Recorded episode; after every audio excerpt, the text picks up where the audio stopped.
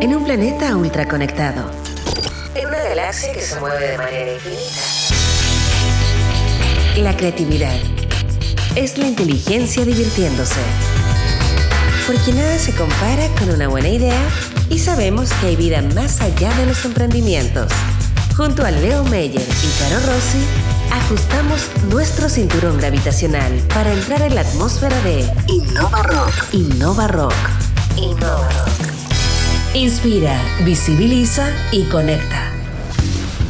Innova Rockers del infinito y más allá, bienvenidos a bordo de esta nave que inspira, visibiliza y conecta a los Innova Rockers de todo el mundo. Todo lo que hacemos y lo que no hacemos está en innovarock.com. Y si quieres abordar la nave, ya lo sabes, arriba a la derecha el botón Rock Letter, ahí te suscribes para conocer más de todo lo que hacemos. Soy el tripulante Leo Meyer y me encuentro con el sobreviviente de septiembre. Uri Martinich, ¿cómo estás? Muy bien, Leo. ¿Cómo estás tú? Bien también. ¿Qué invitados tenemos Uri Slab? Ah, lo que pasa es que hoy vamos a realizar la tercera entrega del Rock Lab DF, que es esta alianza Rock con Diario Financiero, en la que una vez al mes la editora de innovación de ese medio, Alejandra Rivera, que creo que está acá llegando al estudio, conversa con un importante invitado. Hoy es el turno de Fabián Martínez, quien es Chief Agronomist de Instacrops. No tengo idea de qué es Instacrops, pero suena súper bien. ¿Será como Instagram? Eso te iba a decir, pues ahí lo vas a conocer justamente en entrevista, en esa y en todas las entrevistas que hace Ale, donde justamente trae startups para contar qué están haciendo. Ya. Oye, hoy además vamos a tener un nuevo capítulo de Startup Endgame, liderada por el actual gerente de emprendimiento de Corfo, Tadachi Takaoka, que se suma como panelista invitado a bordo de esta nave Rock. Su invitado de hoy, probablemente conoces este startup, se llama Fintual. Fintual, ¿quién viene? ¿Pedro? Pedro Pineda. Oh, qué bien. Se costó mucho, pero lo trajimos al programa, gracias a Tadachi. Lo financiamos con Fintual. con Tadachi, no, no, no, con Fintual. y estamos de regreso en la cabina principal de esta nave Innova Rock en otra conversación estelar. ¿Con quién, Uri Martinich? Adivina, pues, ¿con quién, Leo? Te pregunto a ti, pues, con la Ale del DF. Bienvenida, Alejandra Rivera, ¿cómo estás? Bien. Oye, Ale, te quiero contar que hace unas semanas en InnovaRock tuvimos entrevistada a la subsecretaria de Ciencia, Innovación, Tecnología y me falta uno. Ciencia, Tecnología, Conocimiento e Innovación. Maravilloso. ¿Y se llama ella? Carolina Torrealba. Torrealba. Ya, estuvo con nosotros en el programa y bueno, algo nos contó un poquito, pero claramente la nota que salió publicada en, DF iba mucho más completa con toda una hoja de ruta. Eh, se salió en las páginas de innovación, que justamente tú eres la editora. Cuéntanos un poquito respecto de esa nota. Mira, esa nota la hizo eh, mi colega Rodolfo Carrasco, que él es periodista del área de reportajes del diario y que justamente él está siempre en la moneda, entonces logró entrevistar a la subsecretaria que le contó un poco lo que se viene en el ministerio. Tú sabes que igual es nuevo, recién se está constituyendo, se está armando, están alojados ahora en la moneda, pero eh, una de las cosas que le comentó a Rodolfo justamente fue eh, que están buscando un nuevo domicilio. O sea, eso significa que están contratando más gente y que no caben. A pesar de que ellos están ocupando un ala que recién fue remodelada en la moneda del segundo piso, eh, ya están buscando una nueva casa. No sabemos dónde, solo sabemos que están trabajando con la dirección de presupuesto en la búsqueda de este nuevo domicilio. Mira. Esa es una de las novedades. Entiendo que ellos el primero de enero, bueno, el 2 de enero ya es ya, ya parte oficialmente. No, oficialmente eh, la constitución formal es ahora el primero de octubre. Ya, perfecto. Entonces en octubre en el fondo eh, hay dos cosas que van a suceder. Eh, una es que se conforma la Agencia Nacional de Investigación y Desarrollo, que es la sucesora de CONICIT en el fondo, se conforma como agencia. Eh, ya nombraron a la persona que va a estar a cargo. Y básicamente entró el decreto a la Contraloría, que en el fondo es como el check, el vamos para que esta agencia se constituya. Y eso va a suceder ahora ya, primero de octubre. Perdón, me equivoqué, eso va a suceder en enero. En Tenía enero. razón. Tenía toda la razón. Eso va a suceder en enero de 2020. Y junto con eso, eh, lo otro que va a pasar también al, formalmente al Ministerio de Ciencia, Tecnología, Conocimiento e Innovación es la División de Innovación del Ministerio de Economía. Eh, Ah, es súper importante porque esa división está a cargo de Benjamín Maturana, que entiendo él también pasa y va a liderar esa división desde el nuevo ministerio, porque maneja muchos fondos. O sea, una de las reparticiones públicas que maneja los principales fondos para innovación, cerca de 200 millones de dólares. Y justamente lo que hacen es apoyar distintos instrumentos estatales para empujar la ciencia, la tecnología y la innovación.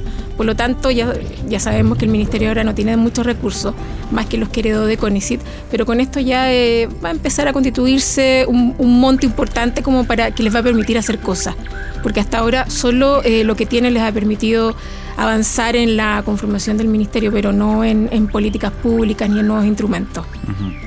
Ahora, ahora sí que vuelvo a octubre. Les cuento qué va a suceder de aquí a fines de año. Eso sí que es más cerca. Una cosa era la búsqueda del nuevo domicilio y lo segundo es que la subsecretaria le adelantó a Rodolfo eh, que antes de fin de año van a nombrar a los, a los primeros cinco seremias, o sea, a los secretarios regionales del ministerio. ¿Por qué cinco? Porque no tienen capacidad todavía para nombrar uno por regiones, uno por cada una de las 16 regiones del país, sino que van a avanzar con cinco. Por Y es- zona, probablemente. Por macrozona, Claro. probablemente. O sea, no, no va a ser por región. Y según el cro- cronograma, la idea es que en un plazo de 10 años ya cada región tenga su propio Ceremi. Mm. Eso tendría que suceder de aquí a fines de año. Qué interesante. Yo creo que pocas veces he estado frente a la constitución de un nuevo ministerio. Y que es un nuevo ministerio tan importante para el nuevo Chile que estamos viviendo en todo. O sea, ciencia Bueno, siempre ha sido importante, pero asociado a la tecnología sí. y a la innovación. Pero vivimos uno hace poco, que fue el Ministerio de Energía. Ah, cierto, tienes Se razón. separó mi energía de energía, ¿recuerdas? Ah, Se viene el, el Ministerio del Rock, ahí eh, eran rumores, ¿no? Estaban No. diciendo en la radio arriba, No. en el piso 4, ¿no? No. No, va a Oh. ser una subsecretaria del Ministerio de las Culturas y las Artes. Exacto. Una Muy- subsecretaría, perdón. Pero Sí. suficiente. A mí me quedo con eso. Me deja feliz. Por ahí puede ir. Sí.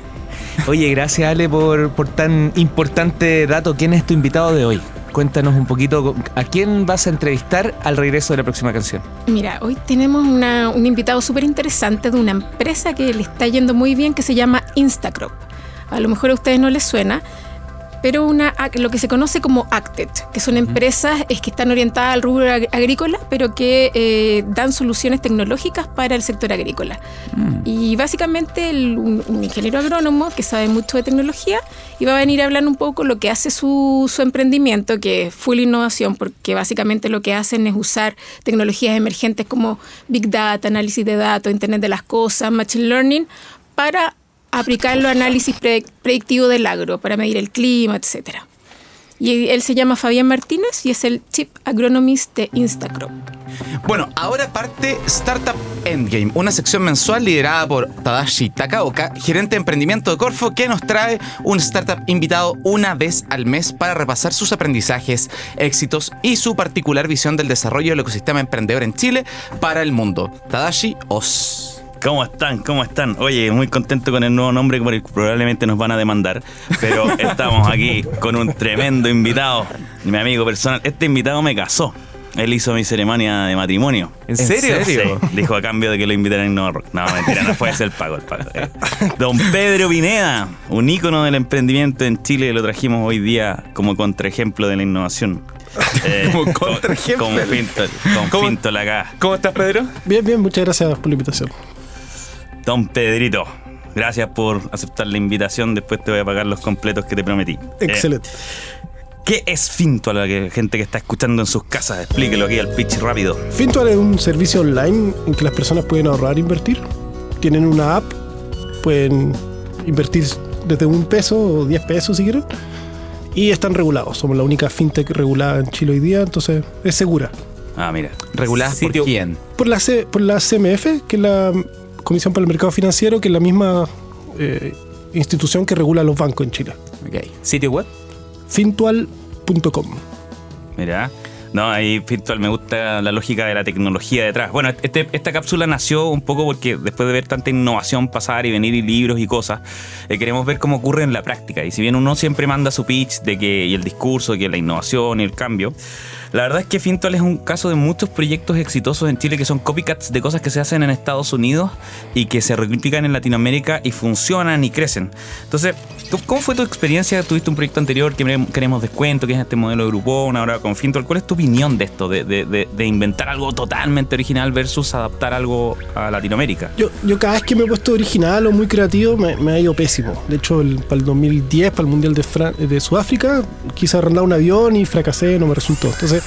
Cada vez que he tratado de hacer algo eh, muy original, no, me ha resultado. Y las dos veces que me ha resultado muy bien algo ha sido cuando he visto un negocio en otro lugar del mundo y he dicho, oye, esto debería estar en, Chile. Entonces me pasó hace unos años con, este eh, copycat de, sitio de descuentos que me lo terminó comprando una empresa brasilera y ahora está este negocio de, administración de inversión y dinero que, que es muy común en Estados Unidos que no existe en Latinoamérica todavía. Claro. Oye, y, en esta lógica, de, pucha, en mi puesto hoy día de, de gerente de emprendimiento me toca ver hartas como tendencias. Y, y tengo una hipótesis que no sé qué pensáis tú de ella, que emprender en Chile obviamente es entretenido y hay espacios de, apoyo, pero, pero tengo la sensación de repente que no da lo mismo la industria en la que uno se mete. Y tú te metiste en el fintech. ¿Tú sentís que da lo mismo, así como el mensaje, hola niño que estás escuchando, sigue tus pasiones y emprende lo que sea? ¿O no? Tenéis que ponerle un poco de intención y algún pensé que a la industria donde te metí. Yo, yo- yo creo que podéis meter donde queráis, que hay muchas oportunidades, pero quizás recomendaría que, que te metieras en, en- en alguna industria donde las cosas se están haciendo muy mal y muy caras. Entonces nosotros con Fintual pensamos, opinamos y somos de, de- de la visión de que, que en Chile los fondos mutuos se hacen muy mal y muy caros. Entonces dijimos, acá hay un mercado en el cual podemos meternos. ¿Podéis profundizar un poco en eso? ¿Cómo- ¿Cómo fue la, la decisión de empezar Fintual, digamos? La idea es de Omar, que uno de nuestros- somos cuatro socios. ¿Don Omar? Don Omar. Bien. Eh, y, Aquí no hay música doc, lo Ah, sé. sí. Por favor, no lo pongamos jamás. Y él, y él trabajó en, en- en- como senior manager, manager eh, o portafolio manager, ya no sé cuál era el cargo, y trabajaba en un banco muy grande, el banco más grande de, de Brasil. Y él dijo, oye, falta un instrumento para cualquier persona, no solo para millonarios. Falta un, una- un acceso al mundo financiero que pueda acceder cualquier persona con 10 lucas, 50 lucas o 100 lucas. Y él fue el de la idea. Oye, Pedro, una duda. ¿A, dónde se va la plata? Porque sí, se- eh, en fondo, los fondos mutuos se hacen mal. Entonces, y caro en Chile. ¿A dónde se va la plata? ¿Se compra en quesito y esa persona Oye. vende quesito a otra? Per- perdón, yo, yo tengo repartido entre, entre Brad Pitt, Chuck Norris. Yo, yo soy. Ah, yo tengo En, mi. en general, se, se pueden ir a. Se van muchas veces a la bolsa eh, eh, de Estados Unidos, o sea, se compran instrumentos que se llaman ETFs, que son básicamente fondos que se transan como si fuesen acciones. O sea, pues son fondos que puedes comprar durante intradía. Eso para la, para la renta variable, que es como la más volátil y que y además está sujeta a los cambios del dólar.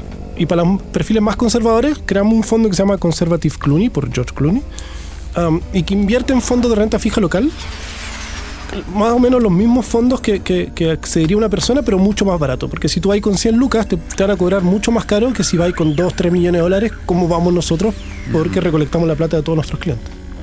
Oye, algo que me pasó con Fintual y que es chistoso.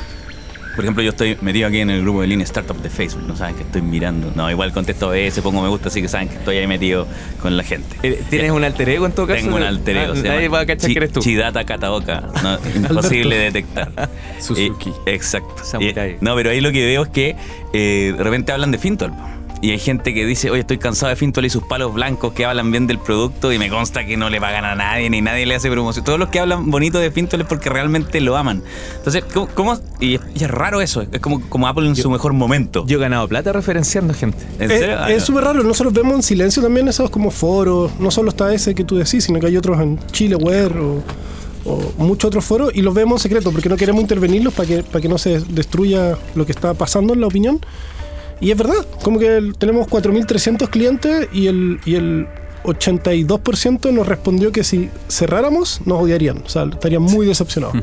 Entonces parecen palos blancos, pero son personas que de verdad dicen, oye, esto es muy, muy simple. Algu- a un- a algunos, o la gran mayoría les ha ido bien porque el mercado ha ido bien, no porque hagamos magia, digamos. Eh, y sí, es súper gratificante y bacán que lo defiendan, incluso aunque, aunque tengan a veces no rentabilidades que tan positivas quizás. Entonces, eh, creemos que la clave para emprender es construir un producto que las personas amen. O sea, tú tenés que tener 100 personas que amen tu producto en vez de 10.000 que lo cachen y les guste más o menos. Claro, oye, pero y en esa mirada, para el que está escuchando en su casa y le hacen bolsa a su producto y él da lo mejor de sí, ¿cuál es el truco? ¿Cómo, cómo tú construyes un producto que la gente ame, digamos? Tenés que escuchar a la gente. O sea, si no, querés... eso es muy difícil, otra cosa. No, si tú que- Mientras no hablen todos juntos. es súper es sencillo. Si queréis construir algo que la gente ame, tenéis que preguntarle a la gente qué es lo que le gusta. Y tenéis que estar todo el rato preguntándole eh, qué te pareció esto, se entiende. Yo uso a mi mamá mucho de, de referencia. Mamá, ¿se entiende esto? No, entonces tengo que rediseñarlo. Entonces tenéis que estar, en especial al principio, el, primer año, ojalá estar siempre hablando con, los, con el cliente.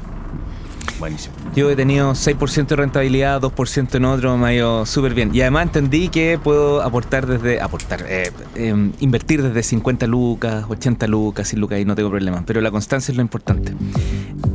Estamos conversando con Tadachi Takaoka, gerente de emprendimiento de Corfo. ¿Te han dicho algo en Corfo, Tadachi, no? Por No, tu- nada, estamos bien hasta ahora. No han descubierto que estoy acá. Dije que, dije que fui al baño.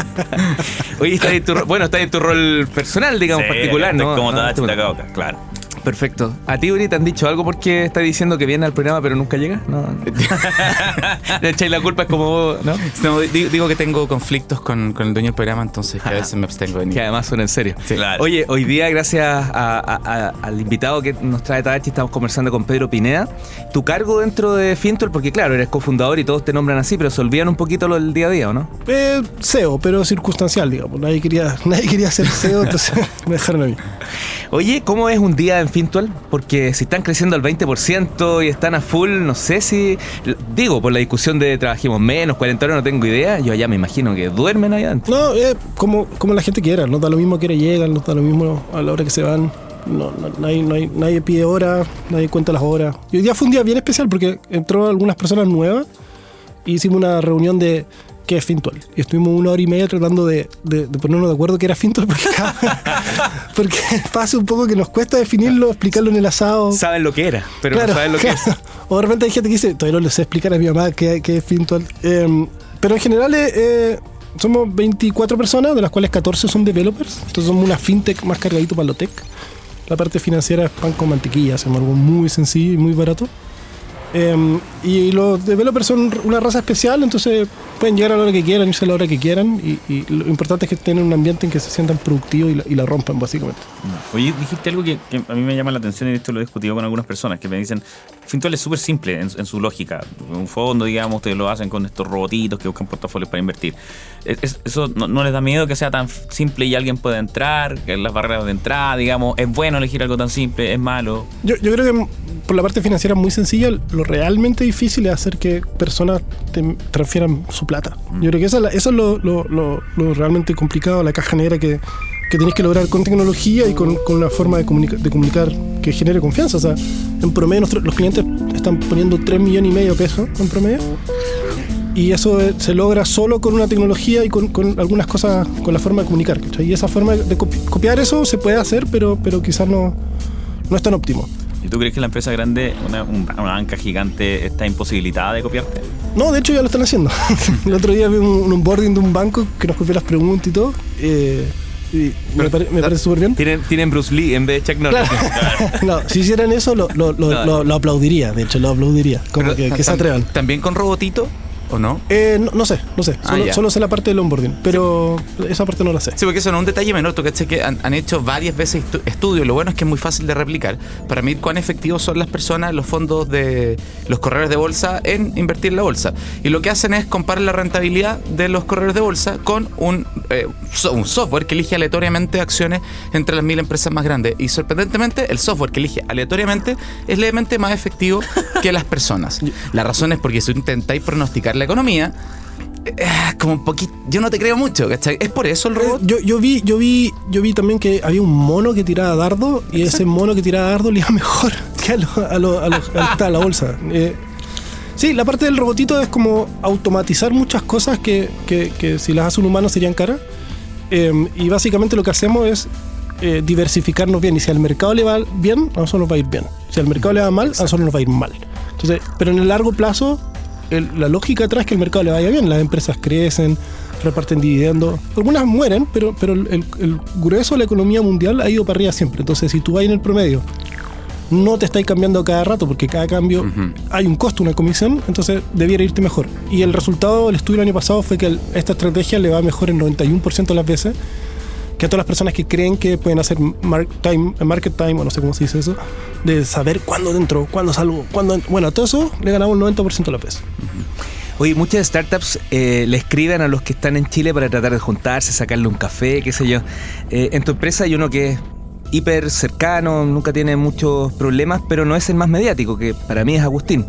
Eh, pero hay otros que son más rudos, en tu caso, eh, y deben buscarte mucho más. ¿Cómo, ¿Cómo actúas frente a esta gente que te está, te está pidiendo, esta gente, estos startups que un poco... A, a todo, a todo el mundo que me escribe, el mail, eh, algunos se consiguen el WhatsApp, y ni se identifica. Me dice, hola Pedro, y me empiezan a hablar. Y, ¿Pero quién eres?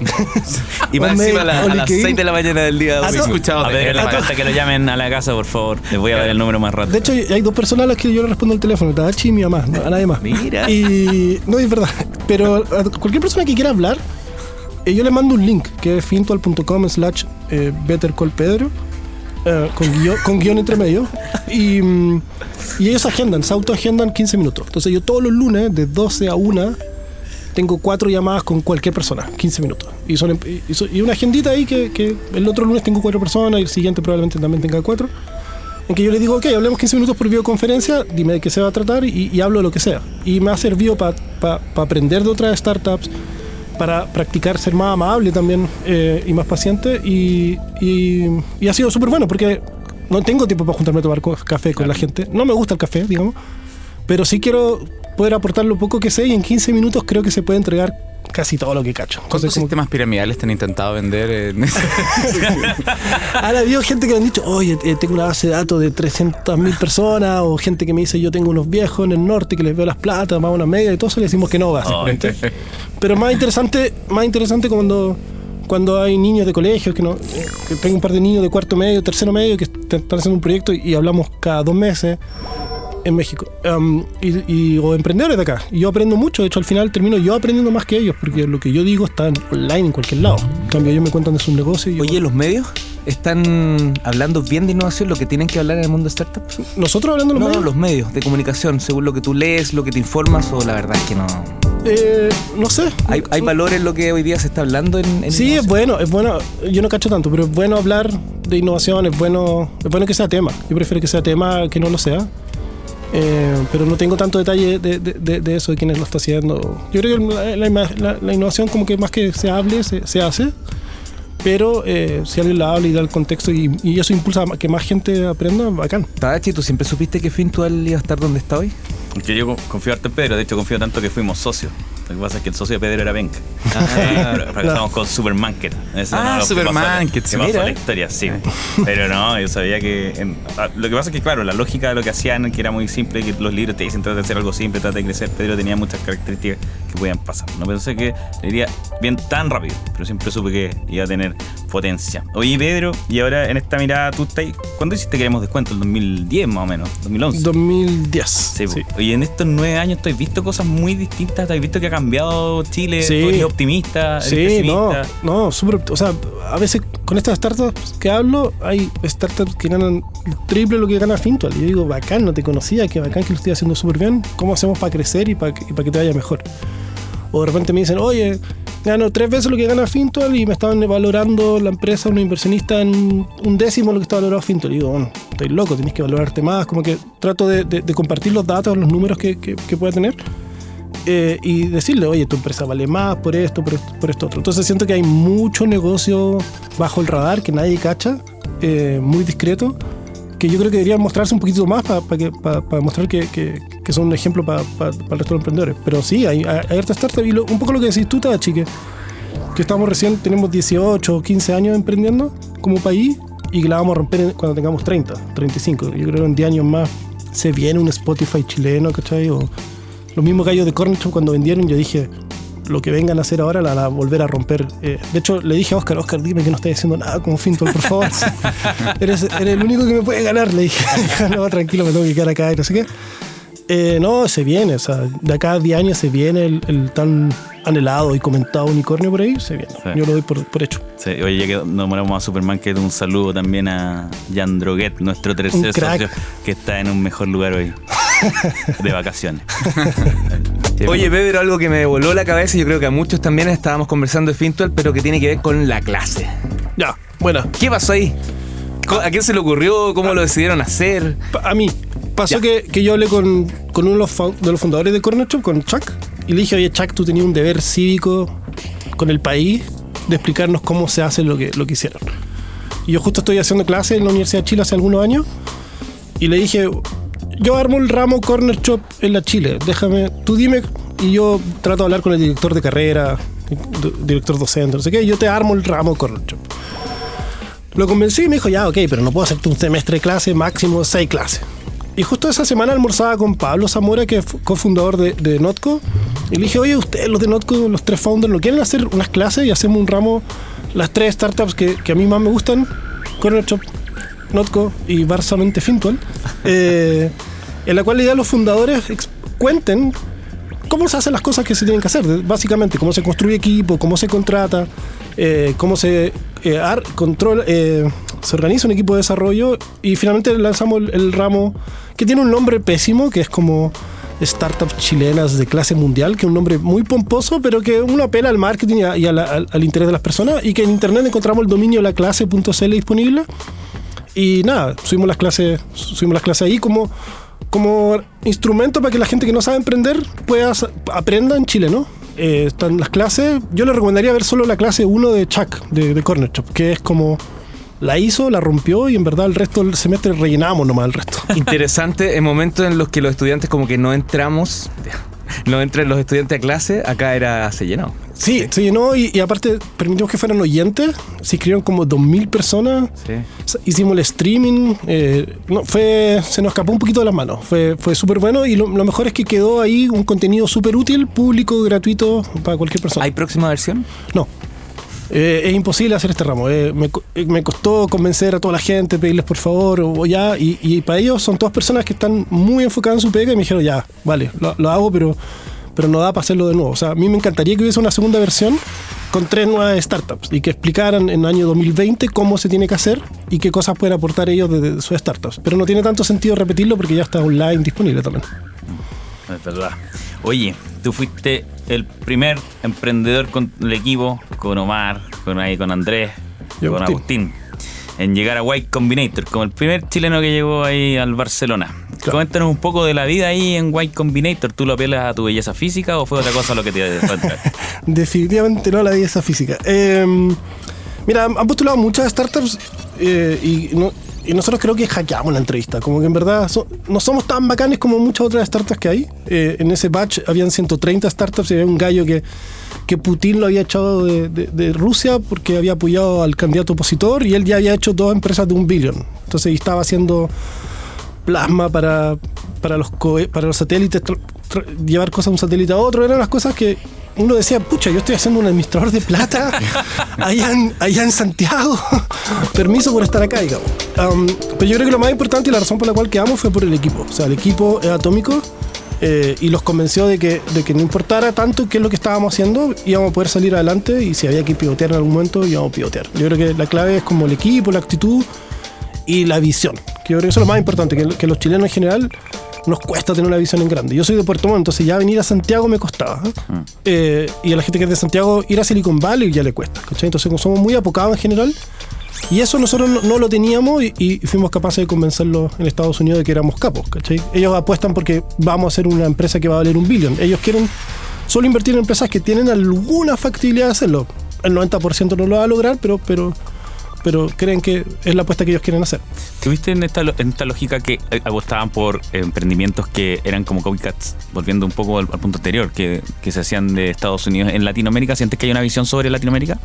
No, mm, sí, lamentablemente la mitad de las startups latinas hace- terminamos haciendo copycats, pero también hay otras que hacen cosas originales. En este batch, yo estuve este año, fui a ver de nuevo, y había un argentino haciendo satélite, en el batch pasado había un colombiano haciendo eh, reparto de fruta, entonces también había cosas eh, originales. Pero, pero es cierto que, la- que los gringos tienen otro tipo de negocio un poco más, más originales y, y más, más mundiales. Y contabais también la otra vez que nos juntamos que invertían por WhatsApp, por el celular. eh, Ah, claro. cosa- cu- Cuando se acaban estos, estos tres meses de preparación, hay algo que se llama el Demo Day, que tú presentas ante casi mil inversionistas de todo el mundo y te tira la plata encima. O sea, es una locura. Yo tengo inversionistas ángeles que nunca he visto en mi vida y que me dijeron por WhatsApp voy. Y yo le mandé el link del contrato y me invirtieron 25, 50 mil dólares. Increíble. Sin verlo. Pero, ¿cuánta plata han metido los usuarios? ¿Cuánto, cuánto han invertido? Eh, no sé si vaya a decirlo considerando de lo que retiran y vuelven a invertir, pero ¿cuánto han invertido hasta hoy? Hoy, día tenemos, desde, lanzamos en marzo del año pasado y hoy día tenemos 25 millones de dólares, 25,5 millones de dólares administrados. Hay gente, yo creo que en total han sido como 30 y deben haber sacado unos 5, pero hoy día, hoy día hay 25 millones de dólares de 4.300 personas. Esos son, ¿Y era lo que esperabas? no, es mucho más, es más de lo que esperaba. O sea, yo pensaba que En verdad, uno piensa que puede quebrar, ¿cachai? Uno, no, uno no cree que 4.000 personas que nunca te han visto la cara, ni han hablado contigo, ni han ido a tu oficina, sino que han hecho todo online, te cuesta creer que en un poquito más de un año vaya a tener 25 millones de dólares. Eh, escaleta. Escaleta y al mismo tiempo es muy poquito, porque la industria de los fondos mutuos son 60 mil millones. Entonces todavía lo choro es que somos muy poquito en un mercado que es muy grande y que además crece todos los años 6, 7%. ¿Han, han, han entonces asustado a algunos eh, grandes acá? Imagino porque ellos están mirando, están mirando, Sí, están dónde se mirando. mueven las lucas. Yo no sería tan soberbio para decir asustarlos, todavía somos unos microbios y, y ellos lo saben. Pero ¿cuántas veces te han llegado a pegar a la oficina? Te mandaron donuts envenenadas. Claro, ca- camino mirando para atrás. Eh, no, hay gente, claro, hay gente que. Mira, no, no ha sido tan agresivo, pero lo que, lo que nos, nos ha gustado es que de repente han llamado a nuestros clientes y le han dicho, oye, ¿por qué estás, ¿por qué estás invirtiendo en Fintual?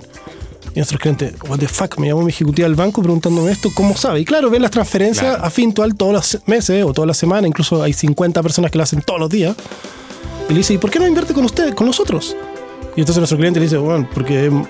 Chuck mucho- Norris no está claro, claro, básicamente. Y entonces los clientes nos mandan esas conversaciones por WhatsApp, esos mails.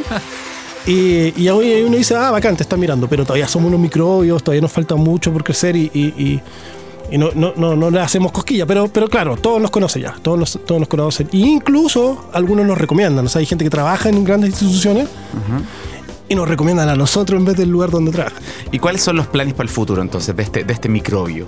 Eh, seguir creciendo, estamos creciendo 20% al mes. Em, 20% al mes. Estamos, estamos, yo estuve, vengo de dos, mes- de dos meses en México donde estuve viviendo eh, y el plan es abrir la oficina allá. De hecho ya tenemos tres personas contratadas y esperamos estar teniendo los primeros clientes en enero o febrero. Estamos, estamos haciendo una movida bien buena en, en México y aparte seguir creciendo en, en- en Chile bastante. ¿Quién redactó el aviso para buscar a una persona que quieren contratar? Me pareció genial. Ah, sí, eh, por lo- yo. eh, por lo general. Mira, por lo, mira, es una técnica para cualquier startup. Si uno con, con creatividad puede hacer cosas. Por ejemplo, el último developer que contratamos, que es un genio, eh, lo conseguimos a través de un post que yo puse. Oye, ¿quién me recomienda el mejor developer que conozca? Yo le regalo un pasaje a cualquier lugar del mundo y una semana de alojamiento. No 100.000 personas en tres días viendo los anuncios, recomendándonos y contratamos a alguien. Y hace dos semanas compramos el pasaje a San Petersburgo para esta persona que nos recomendó a, a John. Se llama John, el, el- el último developer que entró esta semana. Y eso me sale un tercio de lo que me saldría un Headhunter. O sea, tengo mucho más impacto, te- llega una recomendación mucho mejor.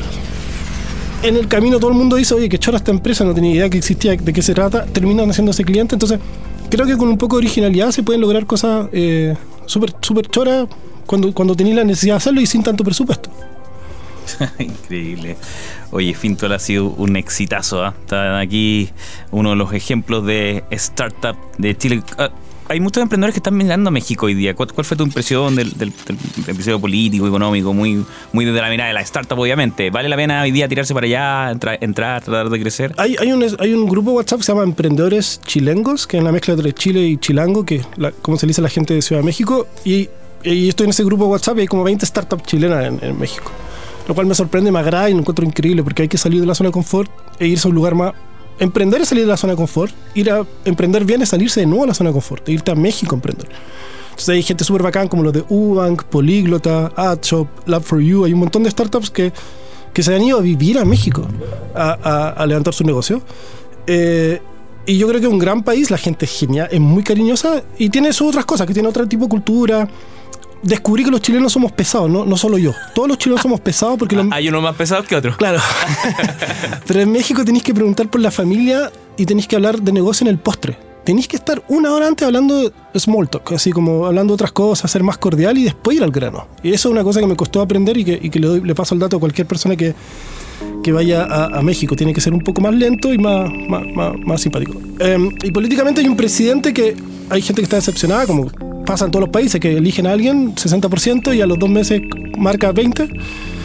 Pero yo encuentro que hace cosas in- interesantes, como por ejemplo, todos los días a las 7 de la mañana hace una conferencia de prensa de una hora y tú la puedes ver en YouTube. De hecho, yo la vi y me aburrí una hora mirándola. Pero encontré súper transparente y súper bueno que el presidente te hable durante una hora de los, de los temas que 60 periodistas le hagan. Me encontré un buen, un buen sistema de accountability, pero México es un gran país, un gran mercado y yo creo que, que, que es un lugar donde los chilenos pueden, pueden hacer la diferencia. Tiempo en radio es muy cortito. Pero nada, últimas palabras, Tadachi. Pedro, no últimas de la vida, pues para cerrar el programa hoy día nomás.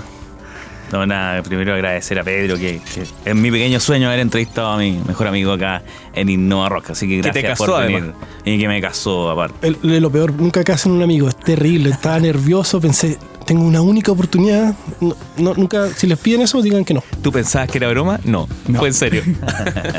Muchas gracias por la invitación. No, gracias Pedro y esta es eh, la clase en radio. Estamos tratando de educar a través de conversaciones con los que saben, así que como buen profe, bienvenido cuando usted quiera. Muchas gracias. Pero tenéis que pedirle permiso a Tadachi, porque Tadachi es el que ah, hace los pases de gol acá. Tadachi, muchas gracias por habernos acompañado hoy, panelista estrella una vez al mes que nos trae justamente este tipo de contenido. Gracias a ustedes.